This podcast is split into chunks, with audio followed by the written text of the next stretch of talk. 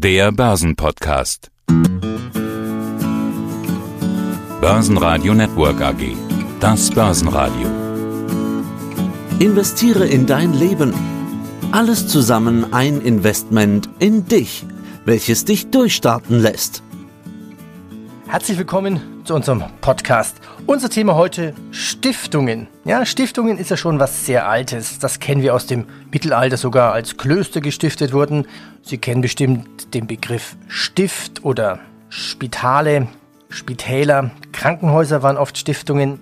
Unsere Gäste heute, Herr Tobias Caro von Stiftungsmarktplatz.eu. Grüße Sie. Hallo, grüß Gott. Ja, und Herr Wolfgang Jutz von Credo Vermögensmanagement. Ja, es ist Ihr Podcast. Schöne Grüße nach Nürnberg. Hallo, hallo Herr Heinrich, hallo Herr Caro.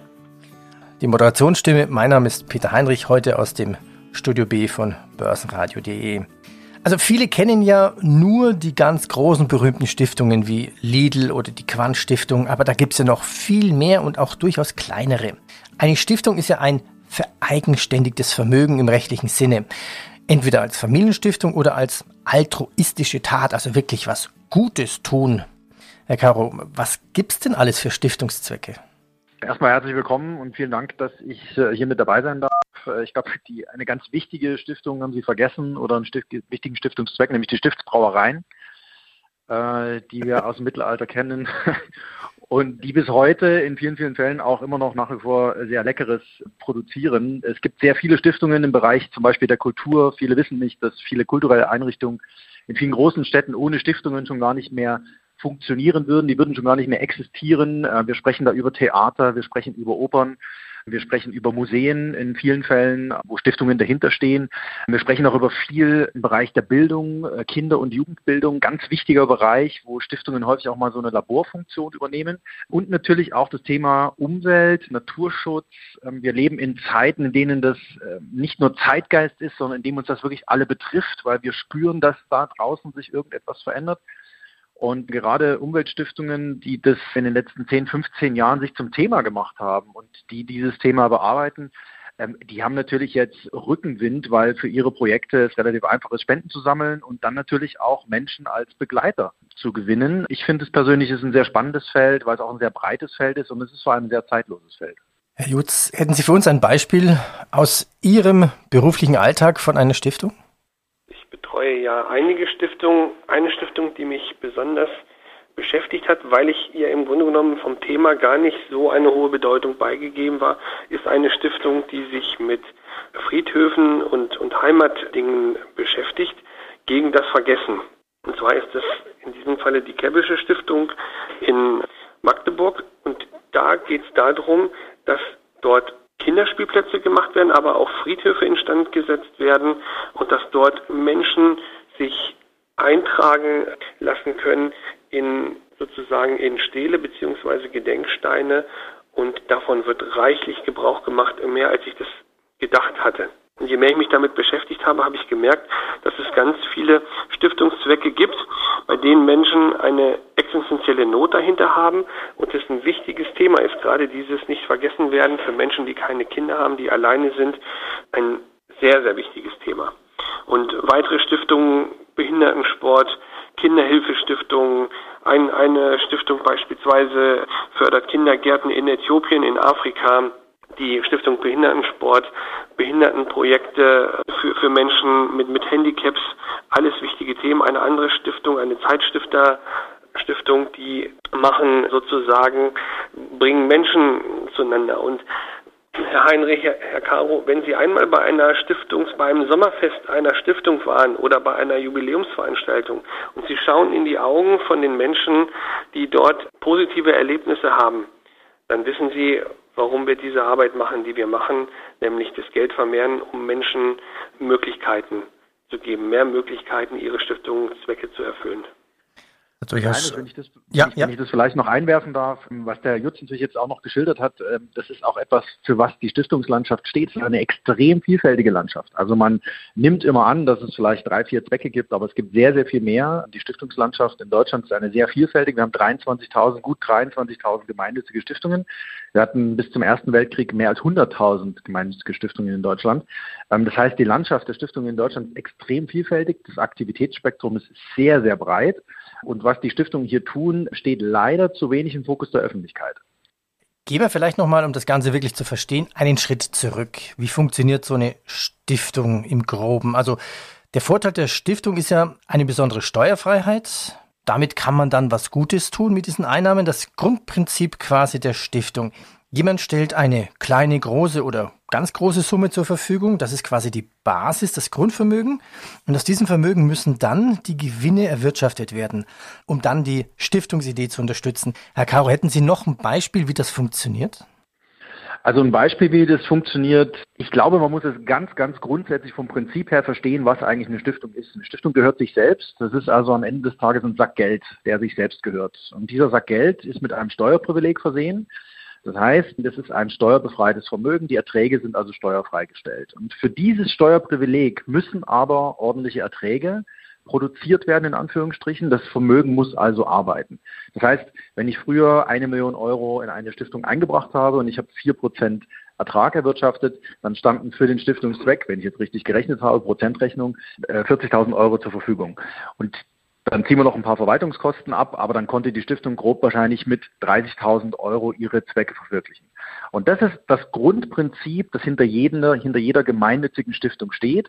Ich persönlich bin der Meinung, dass die Stiftung weniger aus Steuerargumenten heraus gründen sollte, als vielmehr aus dem Argument heraus, was Gutes zu tun, was zurückzugeben, vielleicht auch der Region, in der man war oder gelebt hat, etwas zurückzugeben. Einfach ein soziales Problem, vielleicht auch mit einem unternehmerischen Prinzip zu lösen und dafür den Mantel der Stiftung zu wählen. Ich finde, das ist das übergeordnete Prinzip, das Steuerthema. Das ist für mich immer so eins, da wird ja auch immer viel über die Stiftungslandschaft gesprochen. Das ist eher tatsächlich weniger das, warum ich glaube, aber, dass aber, aber eine, so eine Steuer, Steuererleichterung oder Steuerfreiheit ist ja wichtig, sonst würde nichts übrig bleiben äh, von den Gewinnen, also nichts für den guten Zweck übrig bleiben. Naja, es würde etwas weniger für den guten Zweck übrig bleiben. Es würde aber immer noch was übrig bleiben.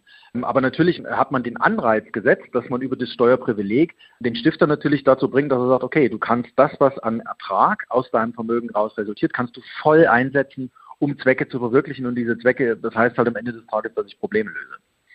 Und wie ist das mit dem sogenannten Stiftungszweck? Kann sich der Stifter irgendwas ausdenken, egal was? Also das folgt in der Regel seiner Motivation. Er hat zum Beispiel einen Bezug zum Thema Jugend, zum Thema Kind, zum Thema Umwelt, zum Thema Kultur. Und dann sucht er sich tatsächlich seine Stiftungszwecke aus. Der Stifterwille, beziehungsweise das, was der Stifter dort erreichen will, die Stifterin, das ist am Ende des Tages das, was in der Stiftung zählt. Eine Stiftung kann zehn, zwölf verschiedene Zwecke verfolgen. Das macht natürlich in der Regel wenig Sinn.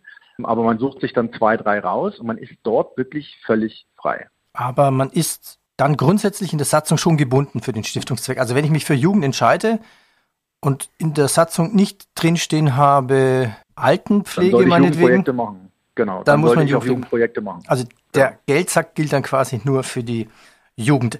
Wie funktioniert eigentlich für eine Stiftung einen Ertrag zu wirtschaften in Nullzinszeiten bzw. in Strafzinszeiten, Herr Jutze? Wie wird Vermögen für Stiftungen angelegt?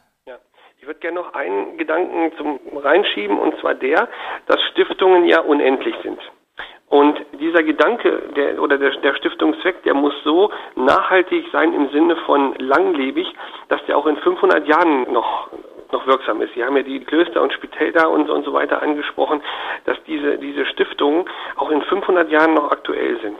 Und das, glaube ich, ist ganz wichtig, dass man über den Tellerrand von der jetzigen Situation hinaus denkt und die Stiftung von Anfang an auf ewig anlegt. Und jetzt kommen wir dann zu den Anlagezielen beziehungsweise auch zur Erwirtschaftung von Erträgen. Jetzt steht die Stiftung natürlich auch über die Jahrhunderte hinweg in, in dem Spannungsfeld. Die Stiftung in ihrer Grundsubstanz zu erhalten, in ihrer Leistungsfähigkeit zu erhalten und gleichzeitig Erträge zu erwirtschaften. Und wenn Sie sich dann überlegen, wir hatten zwei Weltkriege in den neuen Bundesländern, die Wende, jetzt Corona, also jede Menge Herausforderungen über die Jahrhunderte hinweg, die im Grunde genommen den Stiftungszweck immer wieder in Frage stellen und gefährden. Und der Stiftungszweck kann nicht so ohne weiteres geändert werden. Und deswegen müssen auch diese Anlagerichtlinien, also das, was man im Grunde genommen als Leitlinie legt, die kann man schon ab und zu mal wieder anpassen, aber diese Anlagerichtlinien sollten die Leitlinie für die Stiftung sein, wie wollen wir langfristig Geld verdienen, über die Zeiten hinweg. Und ja, aber funktioniert das denn wirklich in den jetzigen Nullzinszeiten? In was, in was werden denn üblicherweise oder wurden denn üblicherweise dann Anlageentscheidungen getroffen? Naja, die Anlageentscheidungen wurden ja hauptsächlich früher in Anleihen äh, getroffen. Aber jetzt stellen Sie sich doch mal die Stiftung vor. Herr Caro hat das ja angesprochen, wie, viel, wie viele Stiftungen es nach dem Ersten Weltkrieg nicht mehr gibt, die eben in Reichsmarkanleihen, Reichsanleihen investiert haben. Und das Geld war weg. So, und wenn ich jetzt aber eine sinnvolle Streuung mache, das heißt, ich nehme einen Teil in Sachwerte, einen Teil in Aktien und, und Substanzwerte, ähm, Gold, aber auch ein in Anleihen und mischt das breit, selbst wenn Gold keine äh, laufenden Erträge erwirtschaftet, dient es aber doch der Substanzerhaltung, dann habe ich eine breite Diversifikation, dann habe ich eine breite Streuung, mit der ich vielleicht auch über schwierige Zeiten gut hinwegkomme. Und eben auch Erträge erwirtschafte in Form von steigenden Erträgen, wenn die Preise steigen. Darf ich da noch eine Ergänzung kurz dazu machen? Ja, gerne was glaube ich beim äh, was der Herr Jutz jetzt anspricht, ist tatsächlich äh, etwas, was in vielen anderen Stiftungsländern oder Landschaften wirklich Usus ist. In den USA, Großbritannien, Schweden, den Niederlanden, dort wird Stiftungsvermögen genauso breit gestreut, auch über Assetklassen hinweg angelegt. Nur wir Deutschen oder die deutschen Stiftungen hängen so ein bisschen an diesem Begriff mündelsicher. Ich sage immer, mündelsicher gehört heute ins Regal. Kann man sich wirklich dahinstellen, Scheibe davor und ab und zu mal abstauben. Aber mehr ist mit mündelsicher den Begriff nicht mehr zu machen. Und es ist eine deutsche Spezifität, dass ganz viele Stiftungen dieser Anleiheninvestitionen so verhaftet sind. Und das, was Herr Jutz jetzt angesprochen hat, das ist das, woran man tatsächlich als Stiftung arbeiten muss, weil es geht ja darum, ordentliche Erträge zu generieren, die wiederum auf die Verwirklichung des Stiftungszwecks einzahlen. Es geht darum, die Stiftungen dorthin zu bringen, dass die mit diesen verschiedenen Anlageklassen ein bisschen warm werden, dass sie auch die Aktien nicht verschmähen, dass sie mit Immobilien sich ein bisschen konform machen. Die großen äh, Stiftungsvermögen, die über Jahrhunderte erhalten wurden, die haben vor allem in Immobilien investiert, die haben vor allem in Wälder investiert, in Sachwerte, viele Weingüter. Es gibt ähm, europäische Stiftungsweingüter, die sind über Jahrhunderte erhalten worden, ähm, weil das einfach ein Sachwert war, der nicht in irgendeiner Weise enteignet werden konnte. Und damit die Stiftungen so ein bisschen äh, zusammenzubringen, dort so ein bisschen zu sensibilisieren, ich glaube, das ist momentan die Aufgabe der Zeit. Ähm, ich habe einen Begriff aufgeschnappt von Ihnen im Vorgespräch, das fand ich jetzt ziemlich spannend. Fundraising, passt das wirklich zu Stiftungen? Was ist Fundraising? Fundraising ist am Ende des Tages auf einen Begriff runtergebrochen, das Spendensammeln. Und es wird in vielen Stiftungen heute diskutiert, ob das nicht die erste Ersatz, sagen wir mal, Strategie für die ähm, Vermögensanlage sein kann. Ist das, ist das rechtlich erlaubt? Also gilt es dann noch als Stiftung? Genau, es gilt nach wie vor als Stiftung. Die Stiftung versucht einfach über Spenden an Erträge zu kommen. Und Spenden zu sammeln ist jeder Stiftung möglich. Ähm, es sei denn, es ist per Satzung ausgeschlossen, aber in der Regel dürfen Stiftungen Spenden sammeln. Und dann überlegen sich natürlich sehr viele Stiftungen, okay, wir könnten jetzt doch mal einen Fundraiser einstellen oder wir machen uns selber ein bisschen fit beim Thema Fundraising. Das Problem ist, dass ich glaube, dass die erste Disziplin, die Vermögensverwaltung, und ich weiß nicht, Herr Jutz, wie Sie es sehen, aber die Vermögensverwaltung ist die erste Disziplin, die auf jeden Fall professionell gemacht werden muss und ist am Ende des Tages die Basis dafür, um dann auch im Fundraising gegebenenfalls Schritte zu gehen. Dass aber alle Stiftungen im Fundraising erfolgreich sein werden, das glaube ich ehrlicherweise nicht, weil Fundraising ist am Ende des Tages Vertriebsarbeit und Vertriebsarbeit ist ein sehr zähes Geschäft. Und ich kann mir nicht vorstellen, dass von den 23.000 Stiftungen 20.000 erfolgreich Fundraising. Wenn ich ehrlich bin, das glaube ich nicht unrealistisch. Genau, also ich habe auch in, in meiner Tätigkeit unterschiedliche Erfolge gesehen. Ich habe auch Stiftungen gesehen, die teure Fundraiser bezahlt haben, die am Ende des Tages mehr Kosten produziert haben, als Gelder reingekommen sind, weil es reicht nicht aus, irgendwelche Flyer zu drucken und die dann in, in irgendwelche Magazine mit reinzulegen. Das ist einfach zu wenig. Ich glaube, man muss einfach als Stiftung mitreißend sein und diese Stiftungsidee oder die, diese, diese, mhm nennen Sie es Vision oder nennen Sie es die Mission, die jemand hat, die müssen Sie erfolgreich vermitteln. Und ich glaube, dass das eben eine sehr konkrete Arbeit ist, eben auch an, an Leute vor Ort, die eben auch sehen, wie diese Stiftungsarbeit konkret funktioniert. Mit konkreten Projekten, mit konkreten Beispielen. Und ich glaube, das hat sehr viel mit dem Thema Stiftungskommunikation zu tun. Sie sagen es völlig richtig. Eine Stiftung muss begeistern, eine Stiftung muss Emotionen transportieren, muss Bilder in irgendeiner Weise transportieren, dafür muss sie kommunizieren. Und dafür ist dann das Thema digitale Welt ein ganz entscheidendes, weil man natürlich, wenn man versucht, im Fundraising erste Schritte zu machen, sich automatisch überlegen muss, mache ich es in der physischen Welt oder mache ich es in der digitalen Welt. Und da kann ich tatsächlich wahrscheinlich eher noch Erfolge vorweisen, als wenn ich ganz klassisch meinen Spendenbrief verschicke, wobei der Spendenbrief für manche Stiftungen auch durchaus funktionieren kann. Aber da sehen Sie, die, die Ausgangsfrage, ist Fundraising was für Stiftungen? Wenn man das ein bisschen weiterdenkt, äh, da hängt dann relativ viel mit dran, was eine Stiftung mitbringen muss, damit sie im Fundraising erfolgreich ist. Wenn man jetzt, und die Frage geht Richtung Herrn Jutz, auf der einen Seite braucht man Kapitalerhalt, das Basisvermögen, also der Geldsack muss erhalten bleiben. Auf der anderen Seite braucht man Rendite. Woran messen jetzt Sie den Erfolg eines Anlagevermögens? Den Erfolg messe ich in erster Linie an der Einhaltung der Anlagerichtlinien. Das heißt, habe ich im Grunde genommen erstmal das gemacht, was ich in meinen Anlagerichtlinien mir vorgenommen habe. Das heißt, wenn ich mir beispielsweise vornehme, ein Drittel in Aktien zu investieren, ein Drittel in festverzinsliche Wertpapiere und ein Drittel in meinetwegen sonstigen Anlageklassen, Gold, Immobilien, Aktien und andere Dinge. Habe ich das überhaupt gemacht, was ich mir vorgenommen habe, oder bin ich nach wie vor im Anleihebereich verhaftet geblieben? Und das Zweite ist, woran ich den Erfolg messe, ist, wenn ich im Grunde genommen diese Anlagestrategie dahingehend erfolgreich umgesetzt habe, wenn die Anlageziele erreicht werden. Also beispielsweise, wenn Erträge für den Stiftungszweck erwirtschaftet wurden. Ich sage mal ein Beispiel. Wenn die Aktien im Schnitt über die Jahre hinweg 8% erwirtschaften und Anleihen null sozusagen und Gold auch null und ich habe die Hälfte meines Vermögens in risikobehafteten Anlagen, die im Schnitt 8% bringen und die andere Hälfte in Anlageformen, die nichts bringen, dann ist mein Anlageziel 4%. Und dann ist das Anlageziel eben dann erreicht, wenn ich im Schnitt über die Jahre hinweg 4% und mehr erwirtschafte. Da mag es bessere Jahre geben, da mag es schlechtere Jahre geben.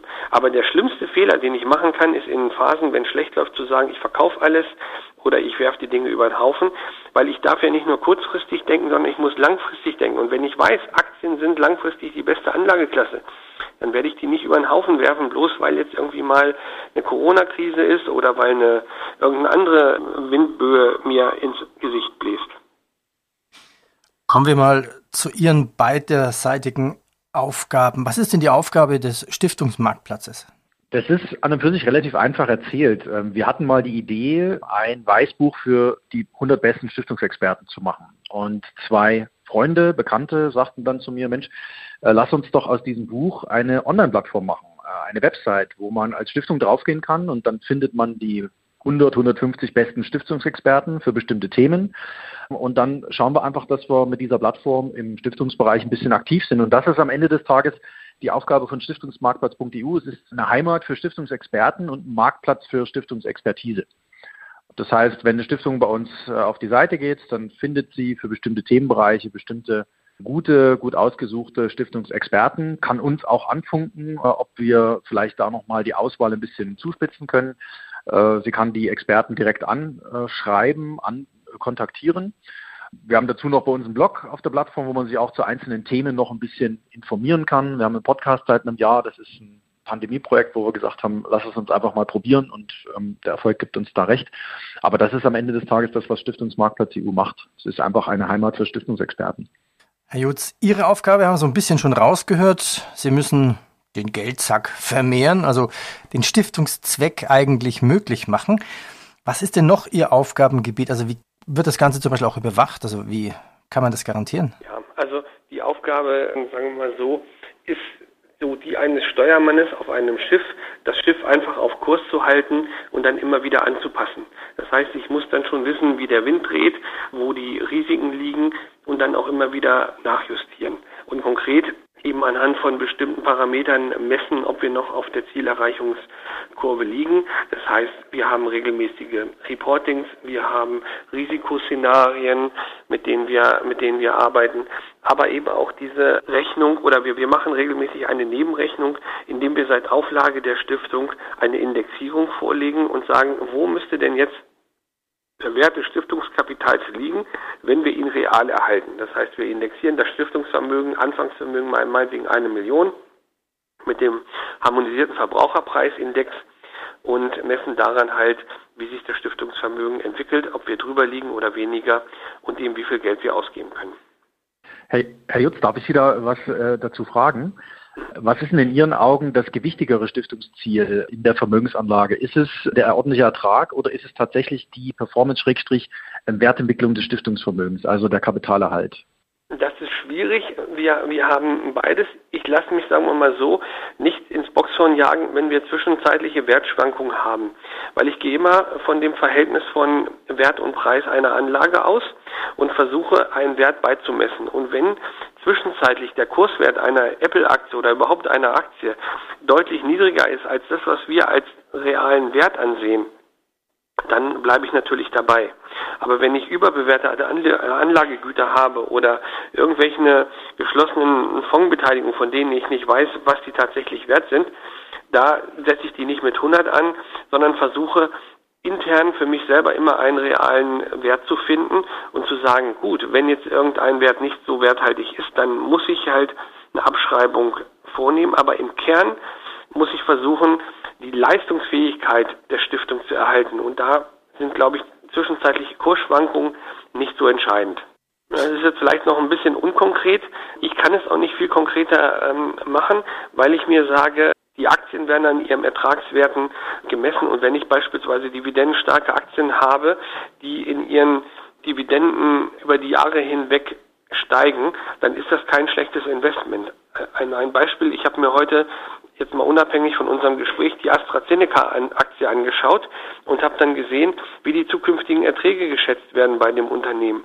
Und dann weiß ich, dass die Aktie im Laufe der Zeit immer wertvoller werden wird, weil die Erträge im Laufe der Jahre immer weiter ansteigen. Wenn ich jetzt aber ein Unternehmen hätte wie Wirecard, wo dann ein, ein Skandal den Wert vernichtet, dann weiß ich, die Substanz für zukünftige Erträge ist nicht mehr gegeben.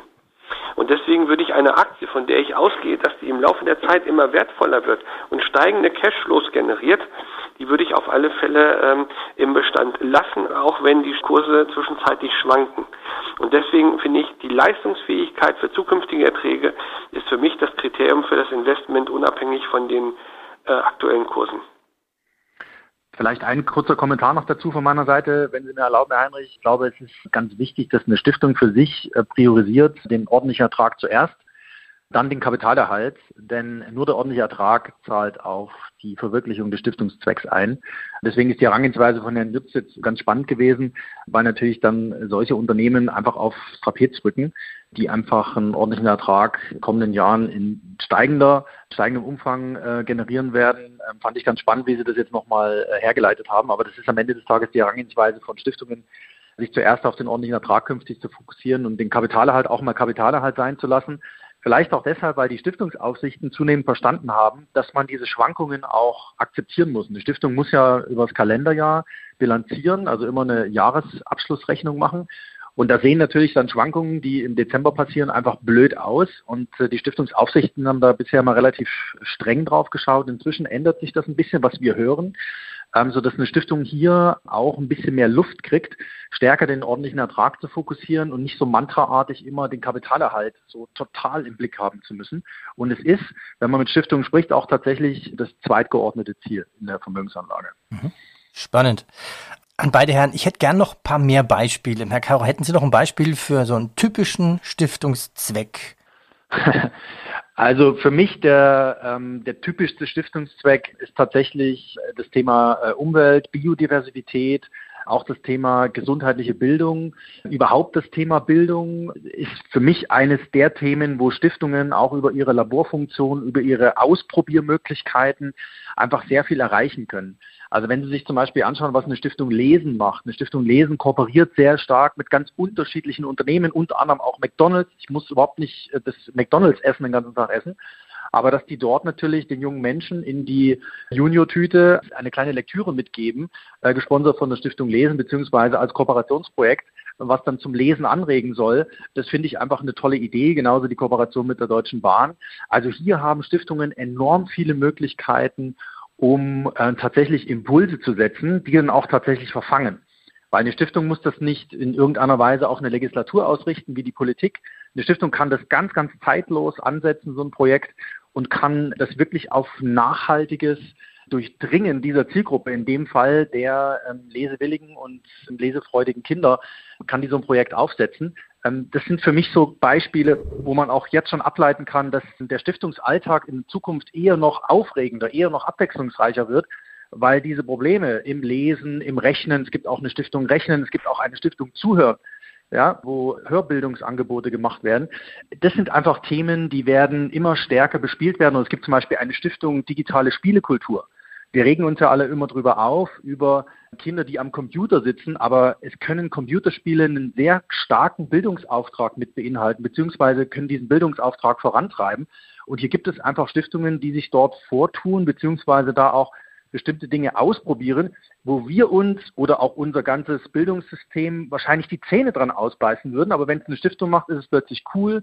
Wenn das drei, vier Stiftungen in Kooperation machen, ist es noch ein Stückchen cooler. Und dann kommt auch so ganz langsam der Durchsatz äh, zustande. Also das sind so vielleicht auch ein paar Zwecke, die in Zukunft, die in Zukunft vielleicht den einen oder anderen älteren Stiftungszweck ablösen werden, weil die eine oder andere Krankheit ist dann vielleicht erforscht und hiermit ist der Stiftungszweck dann erfüllt weil wir die Krankheit einfach behandeln können. Ähm, das Thema Lesen, das Thema Bildung, das Thema Rechnen, das wird uns, glaube ich, in den nächsten 500 Jahren noch beschäftigen.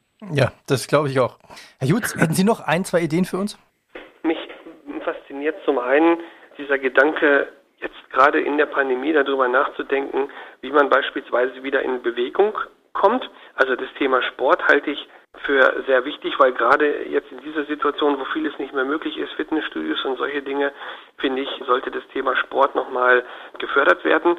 Und die Stiftung Behindertensport zum Beispiel in Sachsen-Anhalt, die bemühen sich sehr, eben Projekte zu fördern, auch Projekte mit ortsansässigen Vereinen, die den Sport bzw. Den, den Sport für Menschen mit Handicaps unterstützen.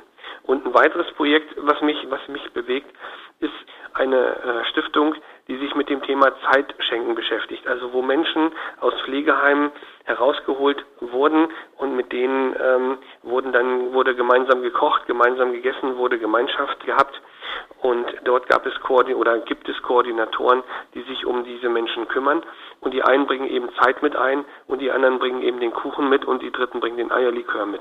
Und ähm, das sind einfach Projekte von miteinander reden, miteinander leben, miteinander Gemeinschaft erleben, die gerade in Zeiten der Pandemie nicht verloren gehen dürfen, finde ich. Die müssen erhalten bleiben, weil es ist für die Zeit danach sehr, sehr wichtig, auch den Kontakt zu halten und auch die Leistungsfähigkeit der Stiftung zu erhalten. Wer jetzt, ich weiß von unseren Zuhörern, gibt es durchaus sehr reich und vermögende Menschen. Was tun, wenn jemand eine Stiftung machen möchte? Ab welcher Stiftungssumme macht das eigentlich wirklich Sinn? Gut, klar, nach oben hin keine Grenzen gesetzt wahrscheinlich, aber was sind die ersten Schritte, um eine Stiftung zu gründen? Ich finde, das Wichtigste ist, dass derjenige, der eine Stiftung gründen will, Mitstreiter hat, weil die Stiftung soll ja über den Tod hinaus funktionieren. Und wenn derjenige eben niemanden hat, der dann das für ihn weiterführen würde, dann braucht er eben Leute, an die er sich anschließen kann oder wo er es mit reingeben kann, wo er gemeinsam seinen Stiftungszweck verwirklicht sieht. Eine Stiftung vom Geld her zu gründen und dann eine Satzung zu machen, das ist einfach. Aber wenn danach keine Leute sind, die diese Idee weiter transportieren, wird schwierig. Und von daher finde ich, darüber nachzudenken und sich eben auch zusammenschließen mit anderen, die denselben Stiftungszweck verfolgen oder dieselbe Idee haben. Das, deswegen finde ich, sollte man einfach über den Tellerrand hinaus denken, weil das Ganze muss organisiert und bezahlt werden und gerade in Zeiten von niedrigen Zinsen wird es in Zukunft nicht gerade leichter. Herr Caro, was tun, wenn jemand eine Stiftung machen möchte? Hm, also ich glaube, er sollte sich wirklich überlegen, ob er wirklich eine Stiftung gründen will oder ob er sich nicht an eine bereits bestehende Struktur dranhängt. Das ist die erste, die entscheidende Frage, bevor ich mir überlege, ähm, dass ich eine Motivation habe oder ein Motiv mitbringe, mit dem ich dann am Ende des Tages ein gemeinnütziges Engagement in irgendeiner Weise entfalten möchte. Weil es gibt schon sehr, sehr vieles. Ähm, man muss nicht das Rad immer neu erfinden durch eine neue Stiftung. Sicherlich gibt es neue Zwecke oder Zwecke, die Probleme lösen sollen, die es vielleicht vor 20 Jahren noch nicht gab. Insofern macht es dann durchaus Sinn, dort eine Stiftung zu gründen, aber grundsätzlich zu überlegen, passt eigentlich eine Stiftung zu dem, was ich machen will. Es gibt zum Beispiel viele große Hilfsorganisationen, die bieten ganz mannigfaltige Möglichkeiten an, dort ein Engagement zu entfalten und auch genau das Problem zu lösen, was ich mir vielleicht vorgenommen habe zu lösen als potenzielle Stifterin, als potenzieller Stifter. Also das wäre für mich die erste Frage. Zweite Frage, wenn es in Richtung Stiftung gehen soll, klar, die Motivation soll einfach mitschwingen. Die aus der Motivation heraus leitet sich dann der Stiftungszweck ab, beziehungsweise das, was die Stiftung machen soll, soll sie nur fördern tätig sein, also aus ihren Erträgen einfach nur Projekte finanzieren oder möchte sie selber eine operative Stiftung sein, also möchte sie selber Projekte realisieren. Da sind wir aber dann eher bei den etwas größeren Stiftungen und beim Thema Vermögen. Das kommt dann relativ am Schluss, wenn man sich Gedanken macht, okay, mit wie viel möchte ich die Stiftung am Anfang dotieren. Und da gibt es auch zwei Möglichkeiten. Ich kann sagen, ich dotiere einen kleineren Betrag und gebe den Rest qua Testament in die Stiftung, also nach meinem Ableben, oder ich mache direkt eine relativ große Geschichte und versuche dann zum Beispiel über operative Tätigkeiten direkt die Stiftung mit Leben zu füllen. Wenn Sie mich nach einer Mindestgröße fragen, eine Stiftung wird errichtet oder kann errichtet werden ab 50.000 Euro, das halte ich für völlig sinnlos. In meinen Augen, wenn Sie, sagen wir mal, von 3% oder 4% ordentlich mehr Ertrag ausgehen, wir dann bei 500.000 ankommen, dann sind wir irgendwo bei 20.000 Euro, die die Stiftung im Jahr ausgeben kann. Auch damit ist noch kein Start zu machen, aber das ist zumindest mal so viel, dass man im regionalen Kontext schon mal was bewegen kann. Das heißt, Sie sehen, persönlich wäre wahrscheinlich eher bei einem siebenstelligen Betrag. Und wenn ich den alleine nicht aufbringen kann, bin ich völlig bei Herrn Jutz. Dann würde ich mich in so eine kooperative Idee bewegen, dass ich sage, Mensch, es gibt vielleicht hier noch drei, vier andere Unternehmerfreunde, die auch bereit sind, was zu geben. Und dort dann in so eine Kooperation zu denken, das finde ich einen sehr spannenden Ansatz. Und ich kann mir auch vorstellen, dass das für die Zukunft ein Ansatz ist, den mehr Stifterinnen und Stifter wählen werden. Muss eine Stiftung jährlich ausschütten oder alles ausschütten oder kann sie auch ansparen, damit der Geldsack größer wird? Also es gibt das sogenannte Gebot der zeitnahen Mittelverwendung. Das heißt, binnen zwei Jahren muss eine Stiftung das, was sie an Erträgen hat, ausgegeben haben für ihre Projekte. Das heißt, dieses Aufsparen ist nicht möglich, beziehungsweise nur im begrenzten Umfang möglich. Und das begrenzt natürlich die Möglichkeiten zu sagen, na, ich warte mal auf bessere Zeiten. Also dieses Aussitzen, das ist damit keine Strategie und bedeutet natürlich auch, dass äh, die Stiftung regelmäßig einen Nachweis erbringt, dass sie auch tatsächlich ihre Projekte realisiert und nicht nur alle fünf Jahre mal irgendwie ein Projekt macht. Ähm, das finde ich auch ehrlicherweise keine ganz schlechte Regel. Bevor ich meine letzte Runde der Fragen stelle, gibt es noch was, was Ihnen wichtig ist, was Sie gerne sagen möchten? Was haben Sie auf dem Herzen für Stiftungen? Herr Kauro, vielleicht fangen Sie an. Also was mir wichtig ist, ist, dass wenn eine Stiftung heute sich äh, mit sich selbst beschäftigt, ähm, dass sie dann schaut, ob sie überhaupt für das, was die Zeit mit sich bringt, zeitgemäß aufgestellt ist. Und da rede ich jetzt nicht nur über das Vermögen. Das Vermögen ist das eine. Das Vermögen darf eben nicht mehr mündelsicher angelegt werden. Es braucht dafür eine zeitgemäße Anlagerichtlinie. Es braucht auch tatsächlich eine Regelung für dieses Thema Gremiennachfolge. Also wer macht meine Stiftung, wenn ich nicht mehr da bin? ganz wichtiger Punkt, denn äh, da wird sich dann auch ein bisschen die Spreu vom Weizen trennen. Welche Stiftung findet künftig noch Nachfolgerinnen und Nachfolger für die aktuellen Gremienmitglieder? Und ich glaube auch, dass Stiftungen sich auf den Weg machen müssen in die digitale Welt. Das treibt uns tatsächlich um. Wir hören aus den Stiftungen raus, dass sich sehr viele Gedanken machen, dass sie anfangen wollen zu kommunizieren, dass sie auf den sozialen Plattformen, sozialen Netzwerken stattfinden wollen, dass sie aber nicht so richtig den Zugang dazu finden. Und das hat einfach damit zu tun, dass man das bisher nicht musste. Ich glaube aber, dass man das künftig machen muss, denn die Menschen, die einen künftig begleiten, die findet man tendenziell immer mehr auf diesen sozialen Plattformen und deswegen müssen Stiftungen Teil dieser Plattformökonomie werden. Das sind sie heute noch nicht. Und es gibt auch Studien, die dem deutschen Stiftungssektor speziell hier Nachholbedarf attestieren. Ich halte diesen Nachholbedarf für relativ groß. Ich würde jetzt gar nicht sagen, dass wir über zehn Jahre reden, aber fünf Jahre sind wir bestimmt hinten dran. Und das sieht man auch, wenn man sich viele Stiftungswebsites anschaut. Also das ist wirklich was, was mich umtreibt, weil ich auf gar keinen Fall möchte, dass Stiftungen in irgendeiner Weise dort abgehängt werden. Weil wer einmal abgehängt ist in der digitalen Welt, der holt das schwer wieder auf. Herr Jutz? Ich finde, das Wichtigste oder eine der wichtigsten Aufgaben von Stiftungsvorständen ist, dass sie mehr delegieren. Viele von den Stiftungsvorständen, die ich kenne, sind ehrenamtlich tätig, rein ehrenamtlich tätig. Und ich finde diese Funktionalitäten, die Herr Caro auch beschrieben hat, Marketing, Medien oder Social Media, Vertrieb, Fundraising, Vermögensverwaltung und Backoffice, brauchen eine professionelle Betreuung. Und das ist, damit es selbst für kleine Stiftungen möglich ist, braucht es einfach neue innovative Konzepte, Partner, die, mit denen man das vor Ort gut und professionell umsetzen kann. Und wenn ich das Thema Vermögensverwaltung oder, oder Anlagerichtlinie nochmal aufnehme. Ich bin fast immer zu den Stiftungsmandaten gekommen, wenn die Stiftung in einer Krise war, beziehungsweise mit ihrem, mit ihrer bisherigen Bank oder ihrem bisherigen Berater nicht zufrieden war, weil sie eben in einer Krise gesteckt haben. Und da, glaube ich, ist es wichtig, vielleicht vorher sich Gedanken zu machen, damit man eben nicht in diese Situation ähm, reinrutscht und dann die richtigen Partner an der Seite zu haben. Schlussrunde. Jetzt, jetzt habe ich eine Herzensfrage. Also angenommen, Ihr Geldsack wäre groß genug. Siebenstellige Summe. Sie haben schon alles erreicht im Leben, was Sie erreichen möchten. Welche Stiftung, für welchen Zweck würden Sie gründen, Herr Jutz? Vielleicht können Sie anfangen. Für welchen Zweck würde ich gründen? Ich denke, ich würde für Bildung gründen, weil ich glaube, dass in der heutigen Zeit das sehr, sehr wichtig ist, dass Menschen oder noch mehr in Ausbildung hinein kommen, dass mehr Leute qualifizierte Bildung erfahren, insbesondere im Bereich von Bildung in Finanzen und ganz praktischem Handling. Wie komme ich mit unserer Bürokratie in unserer Zeit zurecht? Herr Caro? Also ich würde keine Stiftung gründen, sondern ich würde meinen siebenstelligen Betrag, über den ich mich sehr freuen würde, würde ich teilen in zwei Teile. Und zwar würde ich einen geben an äh, die eine Hälfte an die Bürgerstiftung Leipzig. Das ist meine Geburtsstadt weil ich die Stiftung dort für sehr innovativ und auch für sehr schlagkräftig halte, insbesondere in Zukunft. Und die andere Hälfte würde ich an die Bürgerstiftung München geben, weil mir dort die Menschen hinter der Stiftung sehr gut gefallen und weil ich glaube, dass das, was äh, die Bürgerstiftung München an Projekten macht und auch an Projektideen hat, sehr gut dazu passt, was München vielleicht an der einen oder anderen Stelle fehlt, beziehungsweise für was man München oder was man in München gar nicht so wahrnimmt. Ähm, und die bringen auch natürlich äh, mehrere Seiten dort zusammen, weil sich diese Stiftung zum Beispiel als Plattform begreift ähm, für Ideen, um die Stadt ein Stück schöner, ein Stück besser, ein Stück lebenswerter zu machen. Und das wäre mir der bestmögliche Hebel, bevor ich mir selber überlege, eine Stiftung zu gründen. Herr Caro, Herr Jutz, ich bedanke ich mich. Kann ah, ja, einen gerne. Gedanken hm? ähm, einfließen lassen.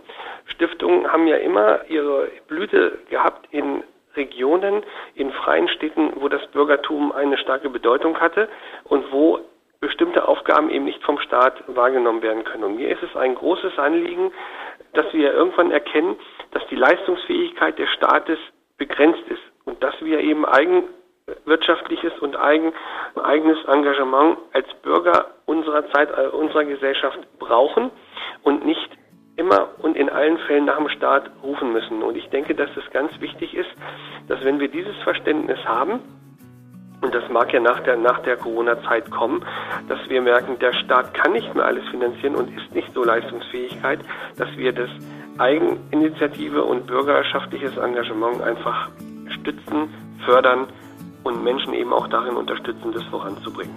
Das ist mir wichtig. Aber jetzt, deswegen sind sind wir Unternehmer, äh, denn Unternehmen kommt von Unternehmen und nicht von Unterlassen. Genau. ja, dann sage ich herzlichen Dank in die Runde, Herr Jutz, Herr Caro. Danke Ihnen zu Stiftungen. Ja, und dann wünsche ich mir viel Erfolg, dass alle Stiftungen gute Erträge haben. Dankeschön. Dankeschön. Nützliches Wissen, ganz praktische Tipps und eine extra Portion Ermutigung. Das war der Podcast Investiere in dein Leben.